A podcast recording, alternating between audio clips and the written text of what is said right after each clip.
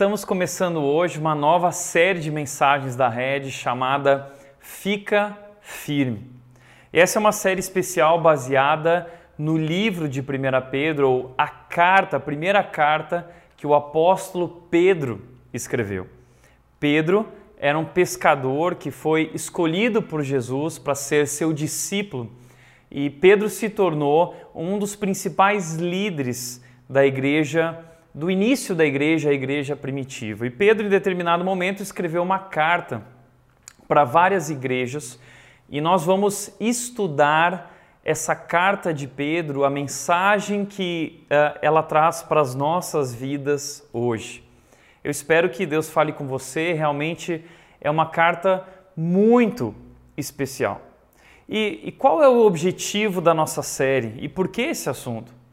Primeiro lugar, o que eu quero que, o que nós queremos como igreja é convidar você a estudar a Bíblia junto com a gente. Nós queremos conhecer a carta de Pedro e convidar você a ler na sua casa também junto com a gente a carta de Pedro. Então, eu já, já quero te desafiar desde já a começar a ler a carta. Durante essa semana, nós começamos com o capítulo 1 dessa carta. E na toda terça-feira, nessa terça-feira, nós teremos uma live e assim por diante, cada semana, nós vamos fazer uma live onde nós vamos aprofundar ainda mais o texto, onde nós vamos trazer ainda mais princípios, onde nós vamos responder dúvidas e trazer ainda mais aplicações. Então, essa é uma série especial, eu quero te convidar a se conectar com a gente nesse momento, a ler a Bíblia durante a semana, participar da live também. Mas além disso, o outro objetivo dessa série é trazer encorajamento. Porque nós estamos precisando de encorajamento, estamos precisando dessa injeção de ânimo e o que nós queremos é injetar ânimo no seu coração. Estamos chegando no final do ano de 2020 e as forças, uh, restam poucas forças, né? Foi um ano muito difícil que esgotou nossas forças, esgotou nossas emoções, exigiu muito da gente, um ano de muita pressão. Ninguém esperava um ano assim tão difícil, não é? Aliás, a gente já vinha de crises no nosso país, lutando, lutando, e a maioria das pessoas, assim como eu, tinham expectativa de que 2020 seria um grande ano da virada, seria um ano especial, um ano de é, coisas boas. Mas fomos pegos de surpresa e, diante da pandemia, nós vivemos talvez uma das maiores crises que nossa geração já experimentou. E agora está chegando no final do ano e, e talvez esse ano difícil fez você desanimar. Eu não sei se as coisas melhoraram já na sua vida, ou se as coisas estão piorando. Alguns ainda dizem que existe uma grande recessão pela frente, enfim. Não sei se estamos saindo, se estamos no meio, como está tudo isso. O que eu quero te dizer é que talvez você esteja desanimado, talvez você esteja vivendo um pouco sem perspectiva e talvez esse desânimo levou você a desistir. A desistir de planos que você tinha, a desistir de sonhos que você tinha. Talvez todo esse desânimo te levou a esfriar na fé, talvez você anda muito distante de Deus, talvez você não tenha ido à igreja, afinal de contas, não temos tido ainda nossos encontros presenciais e talvez você esfriou. Talvez você não tenha orado, não tenha lido a Bíblia. Então, o que nós queremos é te convidar a voltar a, a ler a Bíblia e queremos te convidar a, a. A gente quer injetar ânimo na sua vida. Por isso, a nossa série se chama Fica Firme. E a mensagem que nós queremos passar através dessa série para você é essa fórmula matemática de que as crises que estamos vivendo mais esperança são igual à maturidade. Ou seja, se nós reagirmos a essas crises que temos vivido e todas as que enfrentamos ao longo da nossa jornada, se nós reagirmos a elas com, com perseverança, nós vamos alcançar maturidade, nós vamos alcançar transformação, vamos alcançar crescimento. E essa é a mensagem que Pedro quer trazer para nós através da sua carta. Eu quero te convidar a abrir a sua Bíblia e se conectar com a gente em 1 Pedro, capítulo 5, versículo 12, naquele que eu creio que é o texto que resume essa carta, que traz uma síntese da carta e a ideia que Pedro queria transmitir através dessa carta. O objetivo dele, e ele mesmo descreve para nós, no começo do versículo, ele diz: O meu objetivo ao escrever essa carta é encorajá-los. Essa é uma carta de encorajamento. Porque as pessoas que receberam essa carta, assim como nós, estavam passando por um momento difícil.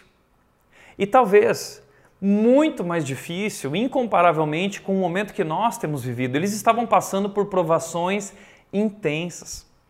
Eram pessoas que não eram judeus, que haviam conhecido Jesus, talvez através de Paulo, talvez através de Pedro, mas pessoas que estavam dispersas por toda a região da Ásia Menor, várias cidades, várias igrejas, mas pessoas que estavam sofrendo uma perseguição intensa. Seus familiares, seus amigos estavam ridicularizando a sua fé, estavam questionando a sua decisão, eles estavam enfrentando todo tipo de perseguição, inclusive por parte do governo romano também. Alguns anos à frente, essa perseguição vai se intensificar ainda mais.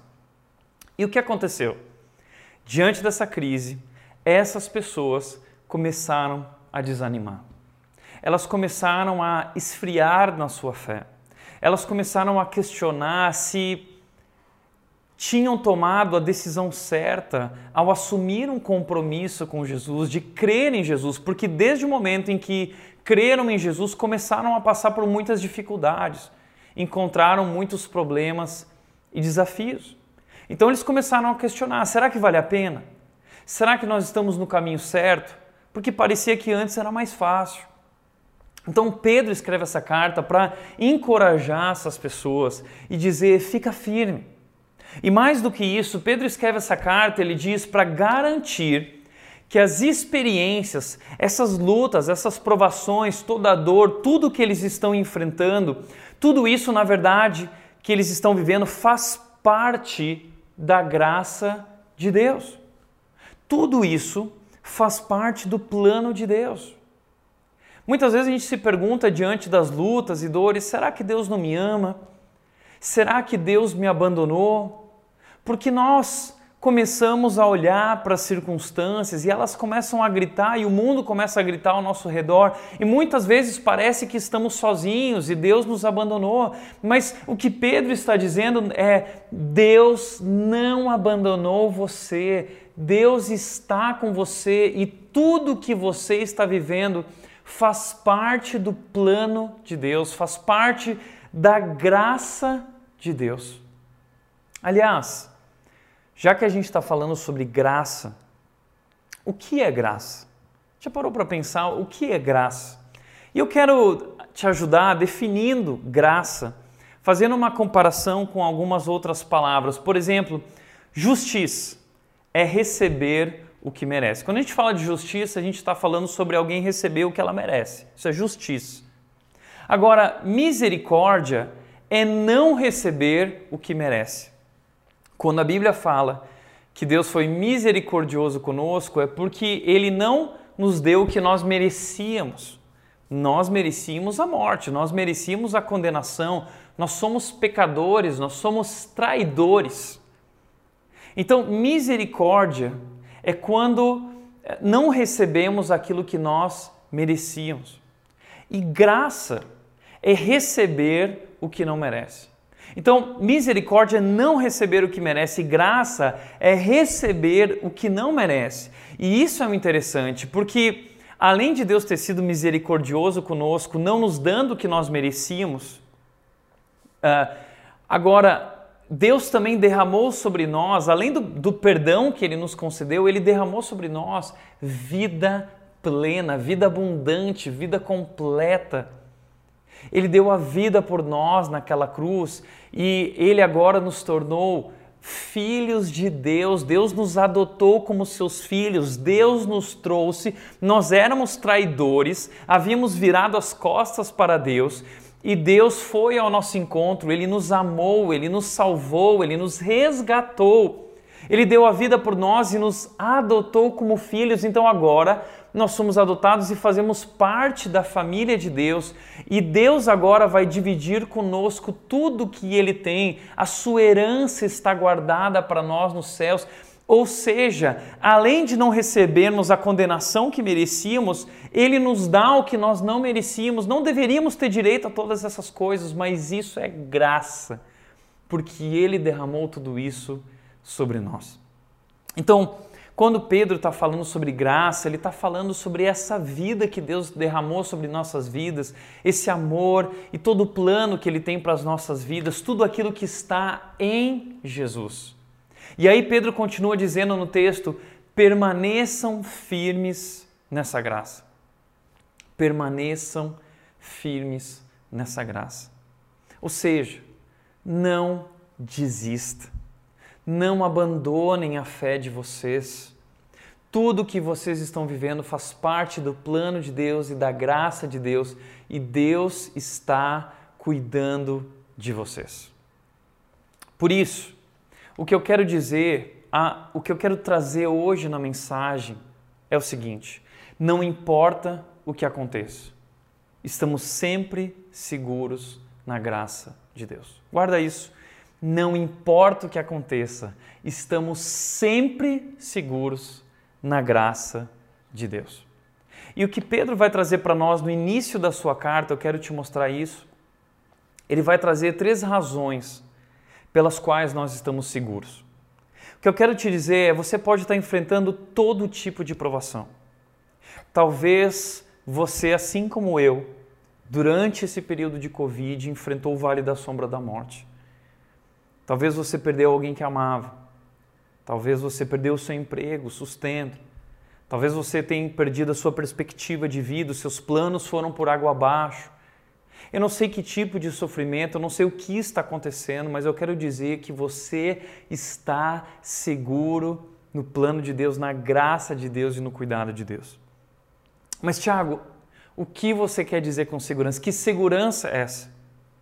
É isso que Pedro vai falar para gente. Que segurança é essa? Por que estamos seguros? E eu quero te apresentar três razões por que você está seguro, apesar de tudo que pode estar acontecendo com você. Primeira razão que Pedro vai trazer para nós é essa promessa que nós temos de um grande futuro. Não importa o que está acontecendo agora, o nosso futuro está garantido.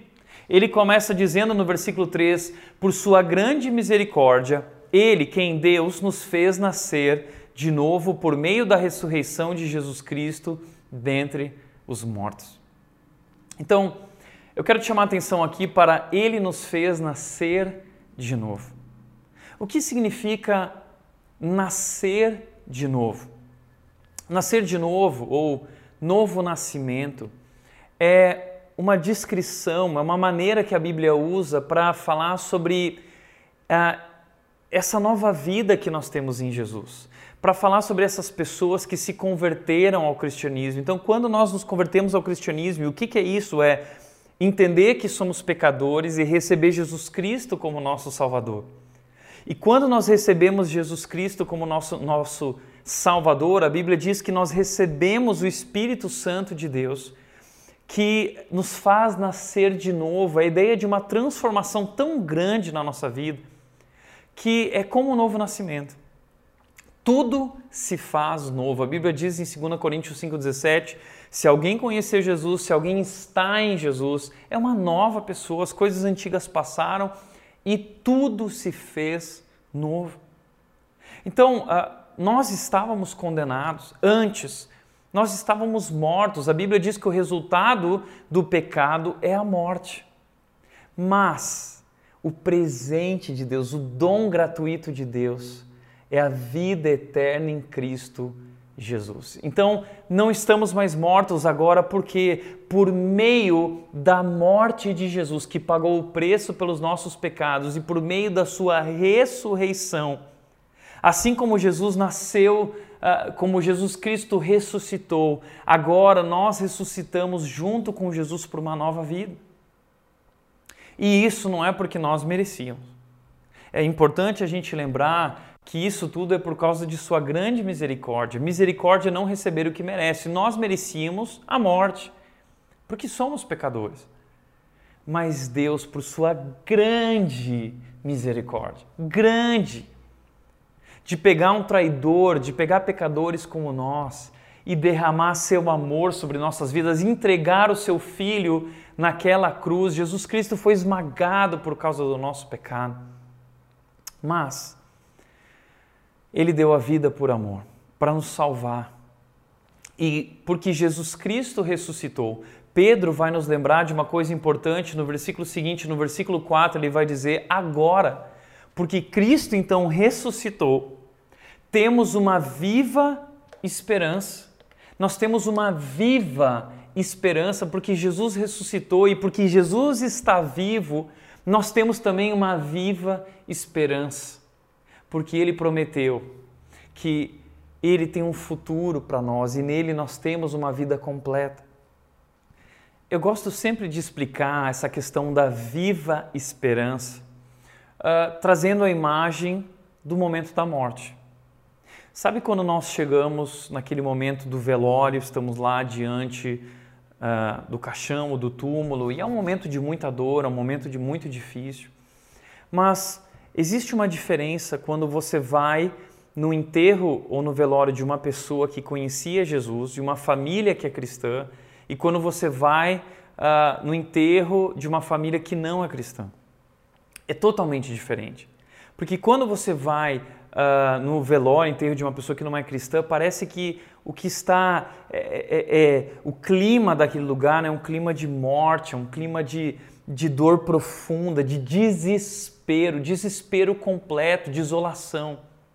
Mas quando você vai no enterro de uma família cristã, alguém que conhecia Jesus, por mais que existe a dor e ela é também intensa, nós vemos ali pessoas com esperança. Nós vemos ali pessoas louvando a Deus, nós vemos ali pessoas com uma atitude, uma reação diferente diante da morte. Por quê?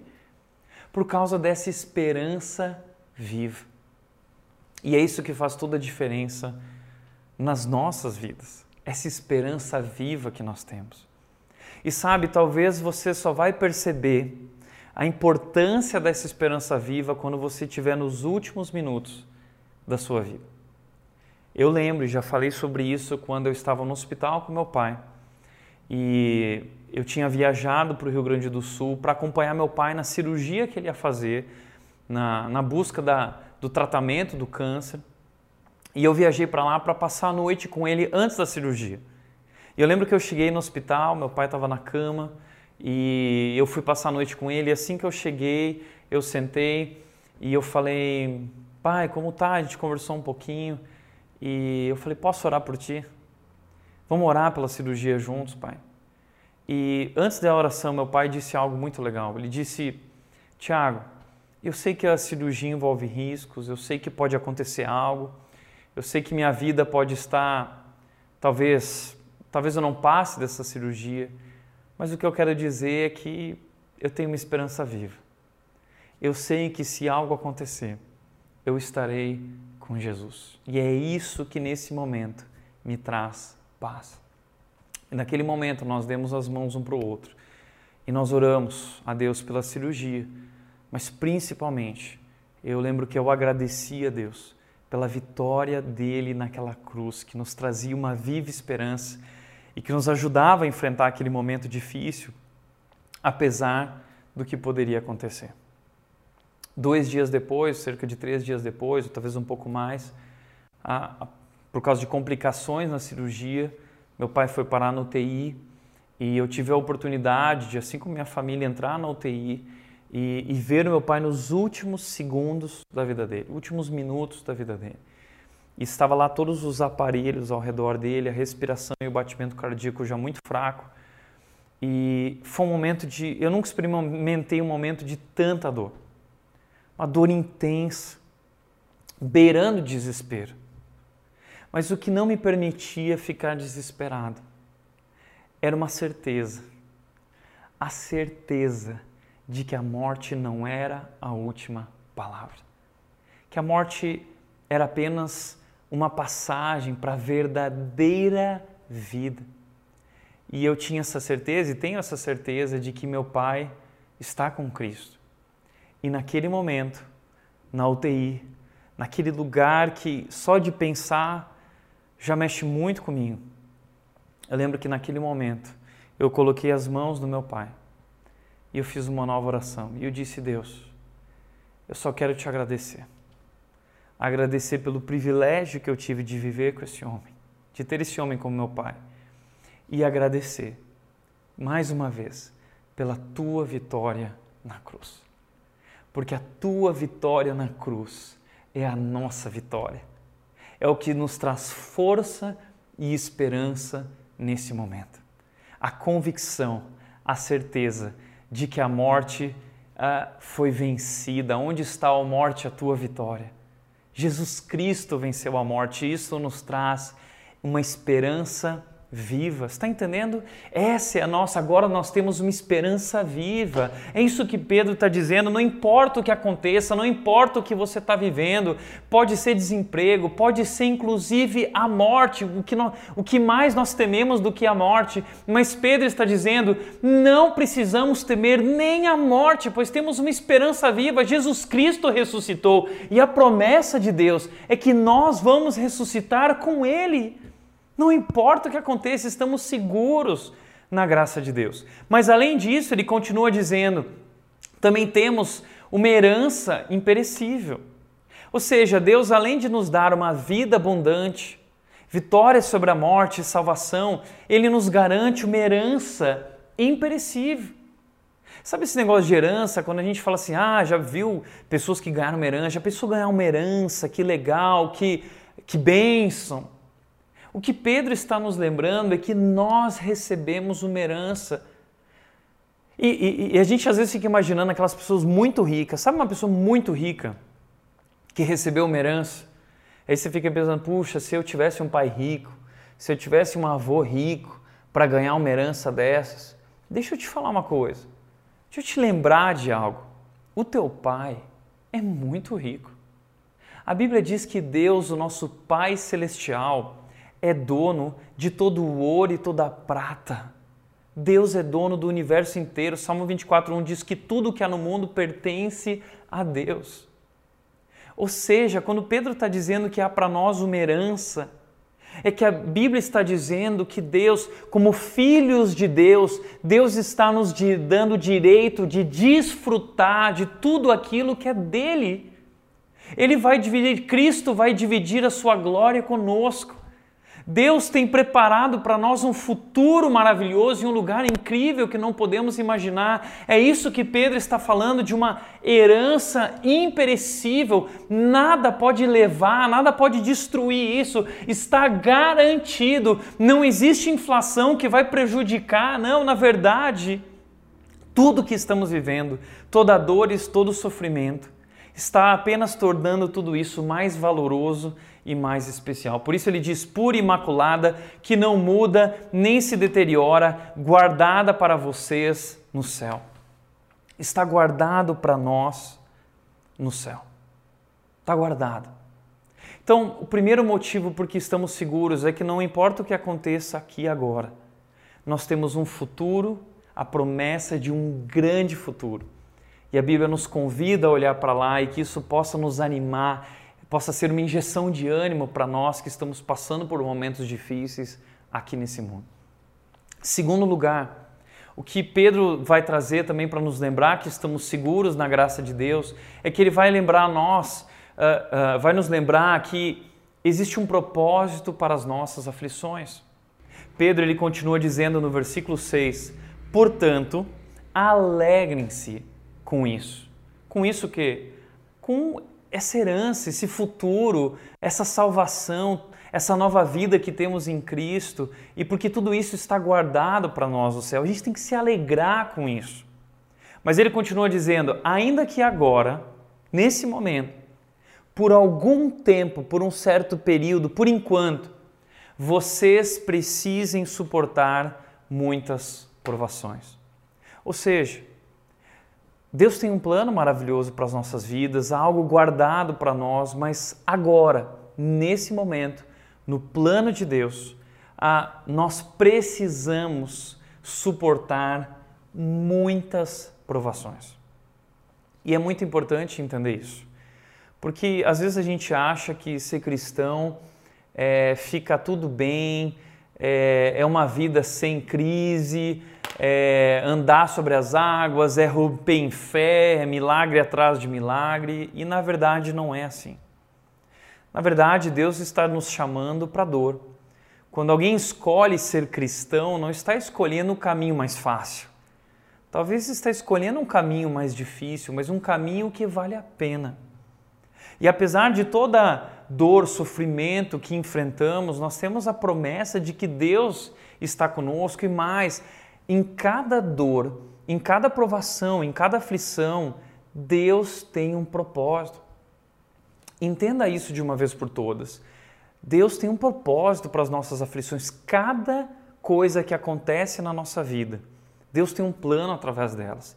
Deus não desperdiça as nossas provações, Deus não desperdiça a nossa dor, Deus não desperdiça as nossas lágrimas, pelo contrário, a Bíblia diz que Deus tem escrito em seu diário, Deus tem registrado cada uma das nossas lágrimas.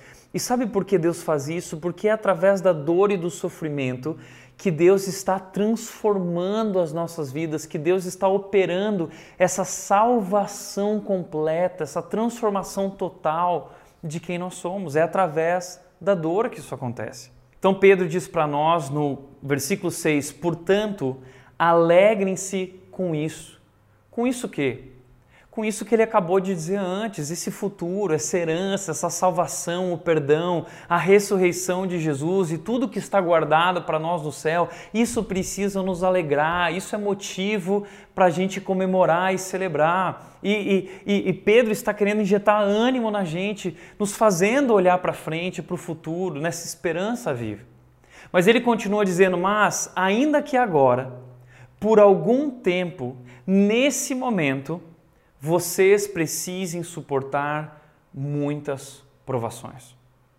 Ou seja, Deus ama vocês, Deus tem um futuro para a sua vida, Deus tem uma vida plena para você, mas no plano de Deus, de acordo com a graça de Deus, nós também precisamos suportar muitas provações. Tem muita gente que pensa que a vida cristã é só coisa boa.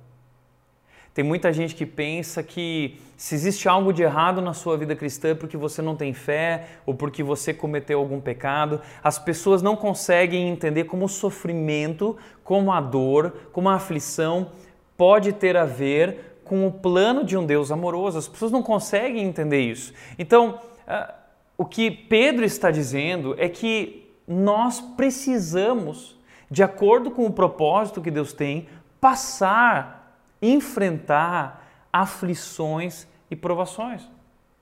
E uma pergunta que eu quero deixar aqui para nós é por que Deus permite aflições? Por que Deus simplesmente não nos livra da dor? Por que Deus simplesmente não abre o caminho diante de nós? Porque não é isso que nós gostamos. Nós, nós queremos atravessar o mar vermelho aberto, a gente quer ver milagre, não é?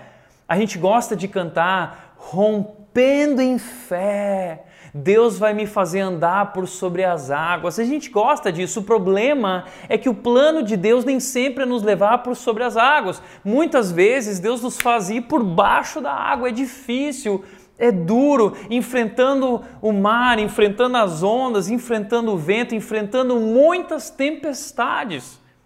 E a pergunta é: por que Deus não acalma o mar? Por que Deus não abre o mar para eu passar em terra seca? Por que eu preciso enfrentar tanta dor e tanta dificuldade?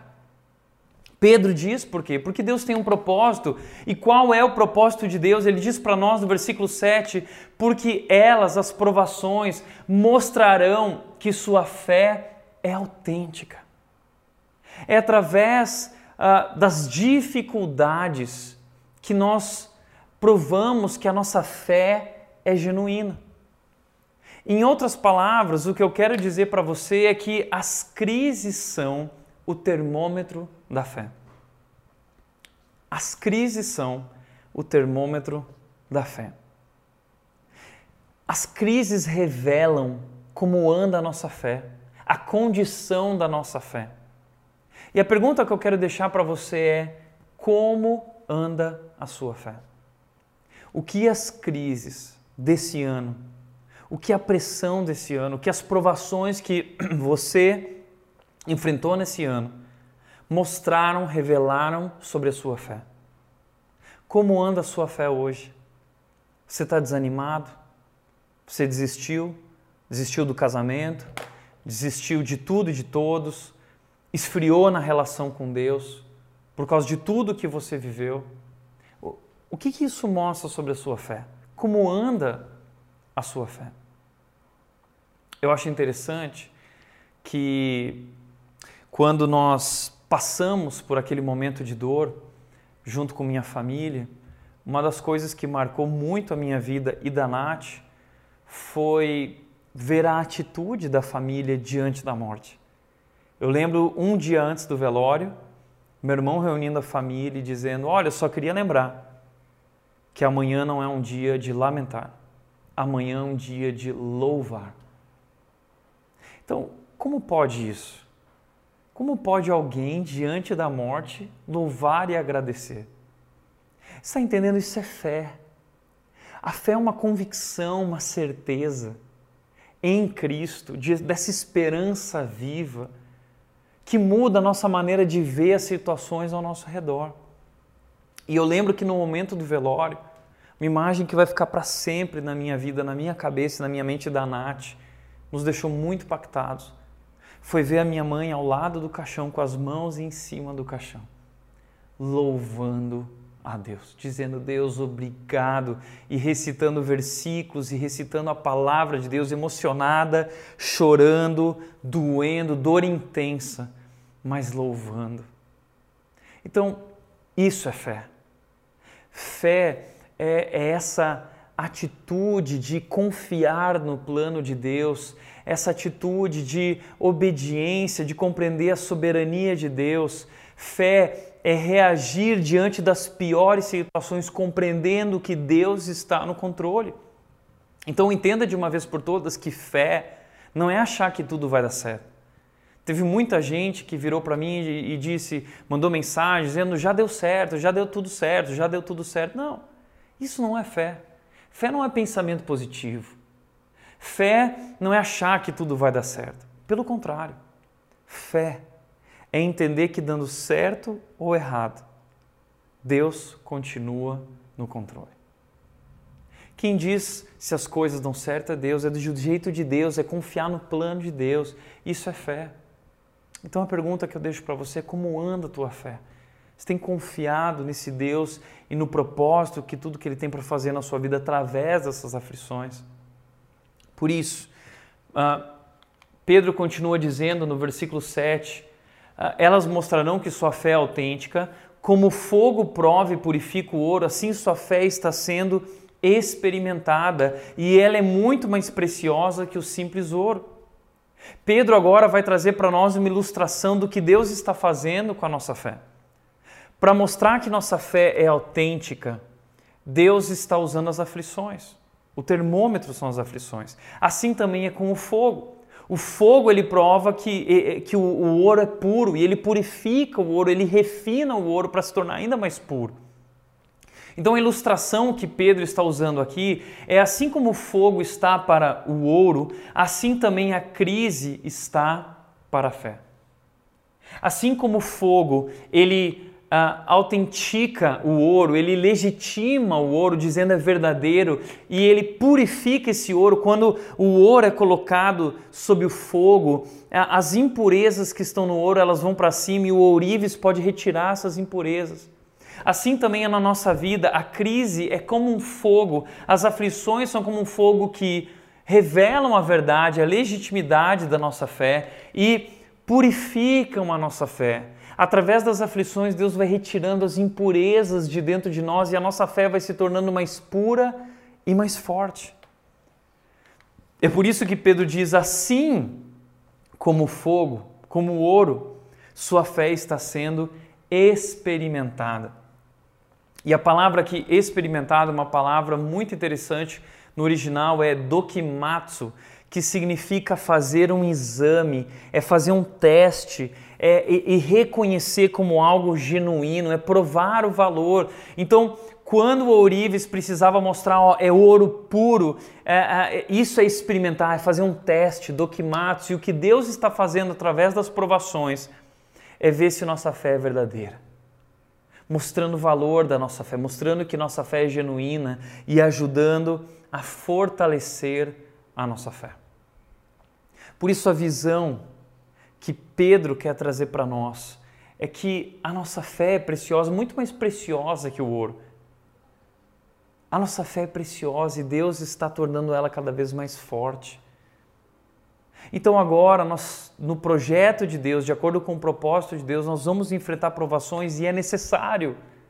Nós precisamos passar por muitas provações, mas essas provações são pedagógicas elas são proveitosas. Através delas nós estamos crescendo, amadurecendo, Deus está trabalhando em nossas vidas. Então o que Pedro está dizendo em outras palavras, como disse Hernandes Dias Lopes, é: a cruz precede a coroa. O sofrimento é o prelúdio da glória. Antes de pisarmos as ruas de ouro da Nova Jerusalém, caminharemos por estradas juncadas de espinhos. Então hoje o que nós temos é provação mas o que nós temos para amanhã é a promessa de um futuro maravilhoso com Deus. Então a cruz de hoje nos leva à coroa de amanhã. E além de tudo isso, todas essas provações, elas estão trazendo um resultado na nossa fé. E que resultado é esse? Pedro continua dizendo: embora nunca o tenham visto, nos versículos 8 e 9 ele vai dizer isso, embora nunca o tenham visto. Isso é fé. O que é fé? Eu nunca vi Jesus, mas eu conheço Jesus. Como pode isso? Pela fé. Muitas vezes me perguntam, Tiago, você acredita em Deus? Eu digo, não, eu não acredito em Deus. Eu conheço Deus. Mas como você pode conhecer a Deus sem nunca ter visto Ele? Pela fé. E a fé não é uma experiência irracional, pelo contrário, uma, a, a fé é uma experiência racional. Aliás, a fé que não provém da razão é duvidosa. A minha fé está baseada no que Jesus Cristo fez naquela cruz. Esse é um fato histórico, evidente, comprovado, e a palavra de Deus também é a comprovação de tudo isso, e eu creio, isso é fé, embora eu não tenha visto, mas o que eu posso dizer, o que a fé, o resultado da fé, é que hoje eu amo Jesus. Nós amamos Jesus. Como nós podemos amar alguém que nós nunca vimos? É a fé que produz esse amor. Eu amo Jesus, eu sou louco por Jesus e nunca vi Jesus. É pela fé. A fé produz amor por Jesus. Ainda, e ele continua dizendo, e ainda que não o vejam agora, creem nele, se regozijam com alegria inexprimível, ou seja, nós nunca vimos Jesus, mas nós somos felizes com Jesus. Existe uma alegria naquele que é cristão. De onde vem essa alegria? Vivendo as piores circunstâncias, as maiores provações. E ele continua dizendo: Pois vocês estão alcançando o alvo de sua fé, a sua salvação. Ou seja, enquanto nossa fé é provada, por trás de toda aflição, por trás de toda dor, nós estamos alcançando o alvo da nossa fé, a nossa salvação. O que significa isso? Nós estamos alcançando essa transformação total, transformação completa. É isso que é a ideia aqui de Pedro de salvação. Talvez você diz, como assim? Eu estou alcançando a salvação, Tiago? Eu achei que eu já era salvo. Eu achei que o que Cristo tinha feito já era suficiente. E é. O que Jesus Cristo fez é suficiente. O que eu quero que você entenda é: nós já somos salvos. Mas a salvação que Pedro se refere aqui não é apenas aquilo que Cristo fez na cruz, mas essa transformação total e completa que Deus está operando em nossas vidas. Como Filipenses 1,6 diz, Paulo diz lá nessa carta: ele diz, aquele que começou a boa obra vai completar sustentá-la até o dia de Cristo Jesus. Então, enquanto nós passamos por essas lutas, por essas dificuldades e provações, Deus está trabalhando e completando a sua obra em nossas vidas. Quando nós falamos dessa salvação completa, ah, nós estamos querendo falar de três aspectos. Eu quero dizer para você que nós já somos salvos, nós estamos sendo salvos e nós seremos salvos. Já somos salvos, estamos sendo salvos e seremos salvos. Tiago, o que, é isso? Deixa eu explicar para ti isso. Está aqui. Nós fomos salvos da condenação do pecado na justificação. Cristo pagou o preço e nos justificou, nos declarou. O que é justificação? É declarar que é justo.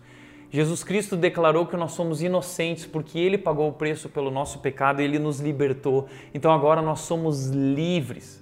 Nós já somos salvos, já somos livres, não tem mais condenação, já não há mais condenação para aqueles que estão em Cristo Jesus, Romanos 8:1.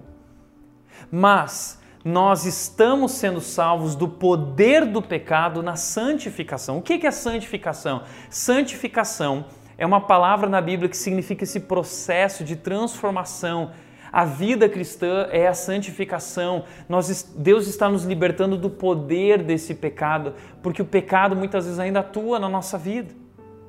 E é vivendo pelo Espírito que nós vamos alcançando vitória sobre o pecado. Mas por último, o último aspecto da nossa salvação é a glorificação, porque seremos salvos da presença do pecado na glorificação.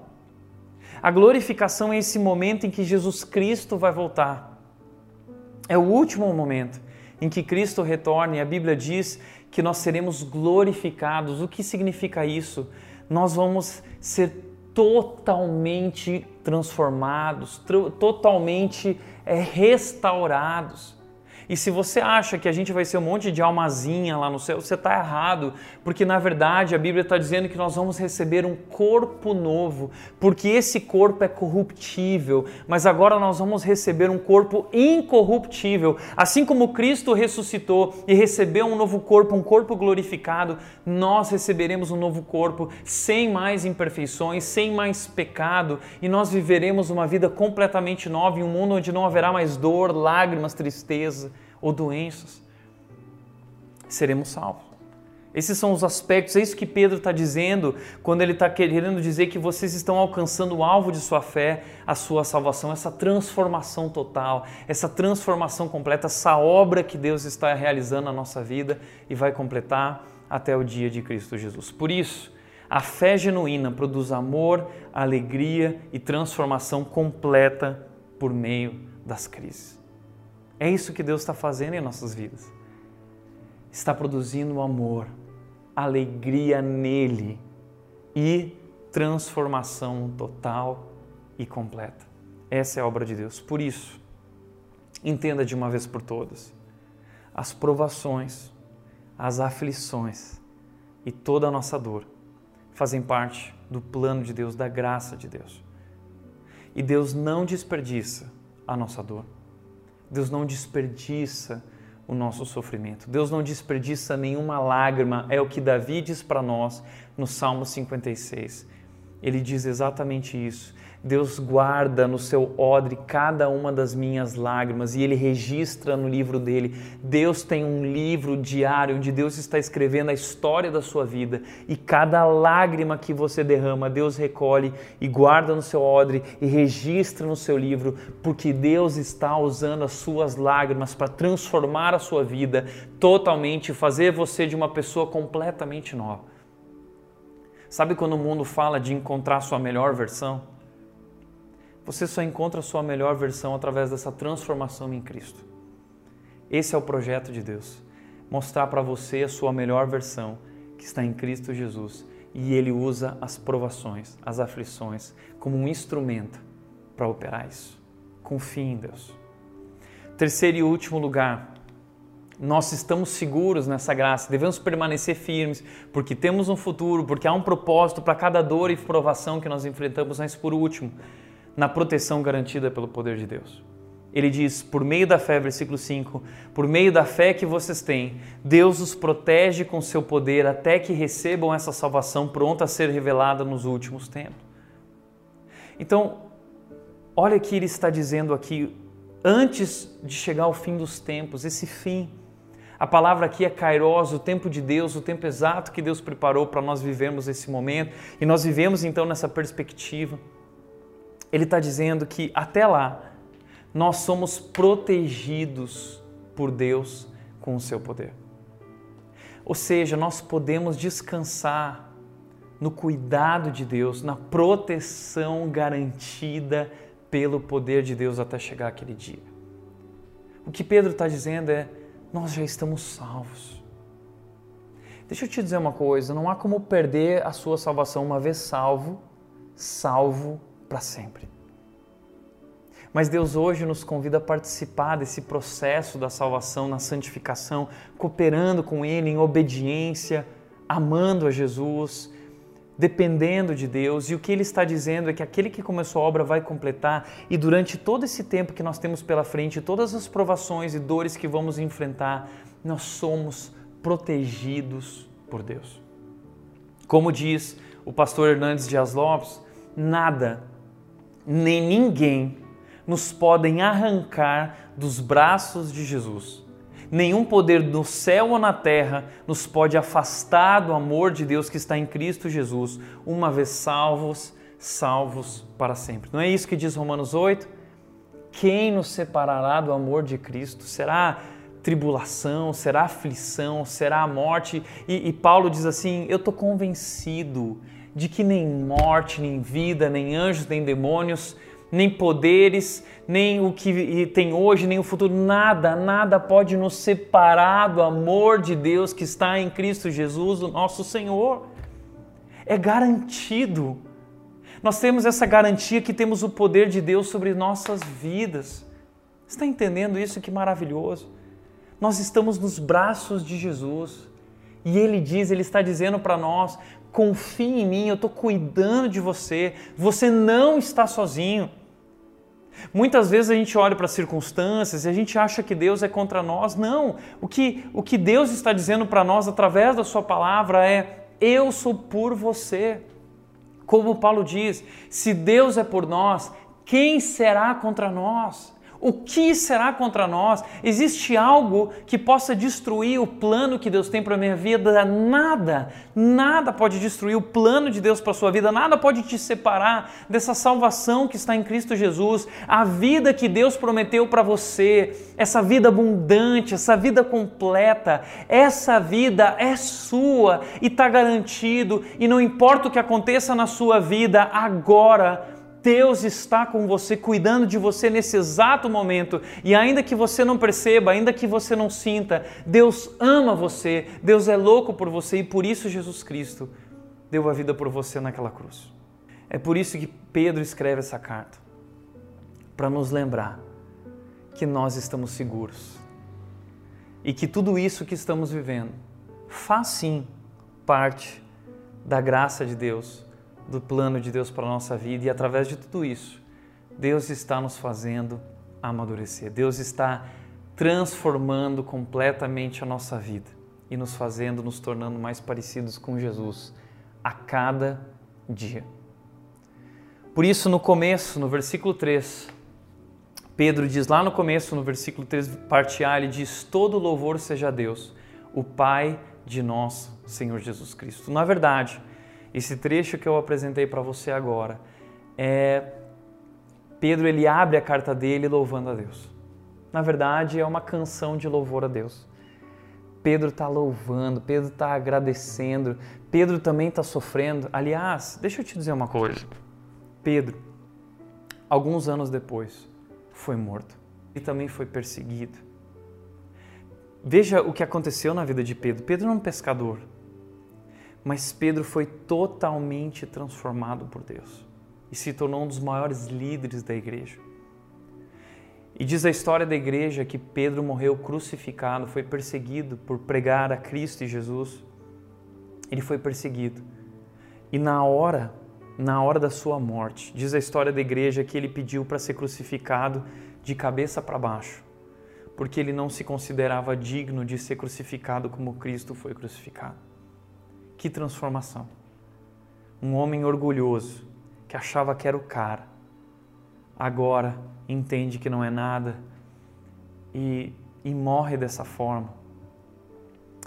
E Pedro escreve essa carta dizendo: todo louvor seja a Deus, a Jesus Cristo, reconhecendo quem é Jesus, o nosso Salvador. E o que Pedro está dizendo é, em outras palavras, que Deus. O que Pedro está dizendo para essas pessoas que estão duvidando, que estão vacilando na sua fé, que estão questionando, que estão desanimando, que estão desistindo, o que Pedro está dizendo é: fica firme, porque o nosso Deus é um grandioso Deus. e Ele está conosco. Ele é um grande Deus. Que Deus! Que Deus! Pedro começa a carta dele louvando e nos convidando também a louvar junto com Ele e descansar nesse poder e plano maravilhoso de Deus. Por isso, como Hernandes Dias Lopes disse, mesmo que as circunstâncias na sua vida hoje sejam adversas, saiba que Deus está no controle. Mesmo que sua saúde seja abalada, saiba que Deus tem tudo em suas onipotentes mãos. Mesmo que sua casa esteja passando por uma tempestade, saiba que Deus é poderoso para trazer um tempo de bonança. Por último, descanse em Deus, louve a Deus e caminhe de força em força, de fé em fé, sendo transformado de glória em glória. Nós estamos sendo transformados a cada dia através de tudo que enfrentamos, nos tornando cada dia mais parecidos com Jesus. Por isso, para refletir e praticar, primeiro lugar que eu quero deixar para você, como anda a sua fé? Você está firme ou tem vacilado em momentos difíceis? Esfriou, desanimou ou continua firme e esperançoso em Jesus? Segundo, Deus tem um propósito para as nossas aflições. Aprenda a confiar e descansar nele. E por último, você tem louvado a Deus em tudo? Já experimentou a alegria que está em Jesus? Quando nós temos fé, nós experimentamos essa alegria completa, que não depende de circunstâncias. É disso que Pedro está falando e é isso que nós precisamos viver. O que eu quero te perguntar é o seguinte: você já conhece Jesus? Você já experimentou essa salvação que está em Jesus? Você pode fazer isso hoje tomando uma decisão com Jesus. Você pode mandar uma mensagem para nós, pode nos procurar, nós queremos te ajudar a compreender quem é Jesus, o nosso Salvador, e essa salvação maravilhosa e completa que Ele tem para as nossas vidas. Mas eu quero agora orar por todos nós. Quero agradecer a Deus por tudo aquilo que Ele é e Ele tem feito por nós e pedir que Deus nos abençoe durante essa série, nos encorajando e injetando ânimo em nossas vidas através dessa carta de Pedro que Pedro nos encoraje, que Deus use a vida de Pedro e essa carta de Pedro para nos encher de coragem para tudo que temos pela frente. Posso orar por você? Pai querido, eu quero te agradecer pelo teu amor maravilhoso, a tua misericórdia, que não nos tratou conforme os nossos pecados, pelo contrário, derramou tua graça sobre nós, tua graça maravilhosa, que derramou vida sobre nós, que nos trouxe vida. Uma graça que derrama sobre nós amor maravilhoso, alegria e todo o teu cuidado hoje está sobre nossas vidas. E nós, assim como Pedro, queremos reconhecer, Deus, e louvar e agradecer por tua obra em nossas vidas. E dizer, Deus, que nós confiamos no teu infinito amor, no, na tua infinita graça, no teu plano maravilhoso. E nós descansamos em Ti, que o Senhor nos encha de ânimo e coragem para continuar seguindo em frente, Deus, de fé em fé, de glória em glória. É o que nós te agradecemos por Jesus, Deus. Amém. Amém? Nesse momento, eu quero te convidar a continuar com a gente, porque nós vamos louvar. E eu quero te convidar a louvar também e agradecer também a Deus por essa graça em nós. A próxima música que a banda da Red vai tocar se chama Tua Graça em Mim. Essa série é uma série sobre a graça e eu quero te convidar a louvar e cantar junto com a gente por essa graça maravilhosa sobre nós que nos libertou e nos trouxe perdão e vida. Deus te abençoe.